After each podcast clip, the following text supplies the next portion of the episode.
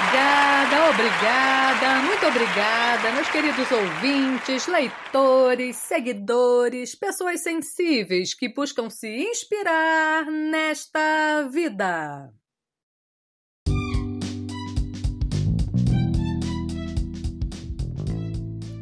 Então, pessoas sensíveis, eu sei que estão aqui porque adoram poesia, não necessariamente as de minha autoria mas compreendem que a poesia é algo especial.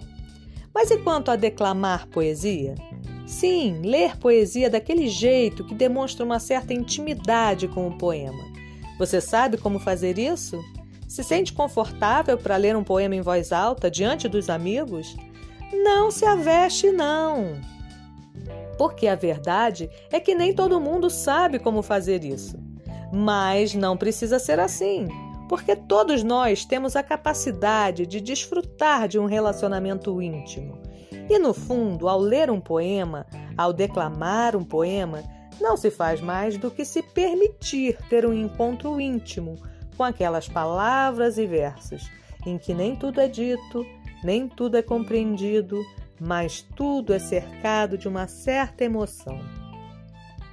Declamar é ler nas entrelinhas, é sentir na alma, ainda que não se alcance o sentido de tais versos. É compreender que um poema não é lógico, não se expressa tão claramente, não se enquadra em formas previamente definidas.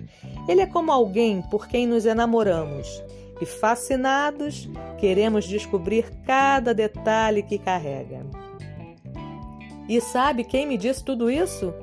Não exatamente com essas palavras, um cara chamado Rodrigo Gurgel, fera em literatura e escrita criativa, autor de muita retórica, pouca literatura, esquecidos e superestimados, e crítica, literatura e narratofobia.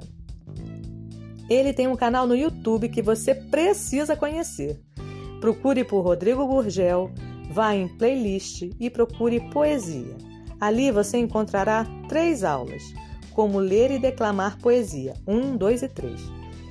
Você tem que assistir às aulas do Rodrigo Gurgel. Sua vida nunca mais será a mesma. Sua relação com a poesia não será a mesma. E você se envolverá com um poema como nunca antes. Duvida? Eu mesma melhorei muito a minha forma de declamar poesia depois de assistir às aulas do Rodrigo. Eu percebia que quando eu estava fazendo a minha poesia, ali escrevendo, sentindo tudo aquilo, ela soava de um jeito. Mas depois de pronta, já no papel, quando eu relia a minha poesia, era como se algo se perdesse de mim. Mas depois de ouvir o Rodrigo, tudo isso mudou. E em homenagem e gratidão a essa figura tão querida para mim, declamarei o poema de Camões que ele mesmo deu de exemplo lá no canal dele. Preparados?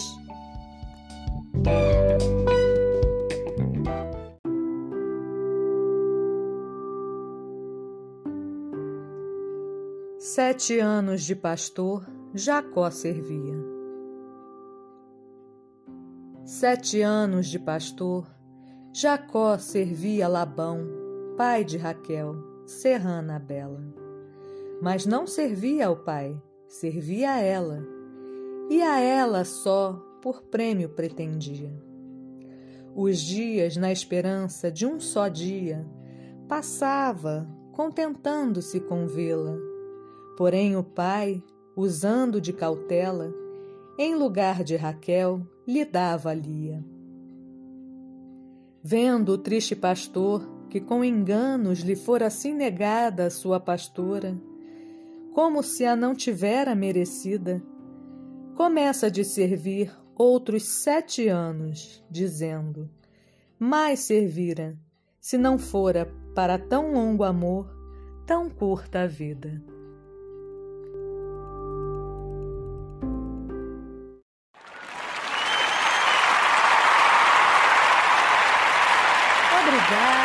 Obrigada, muito obrigada.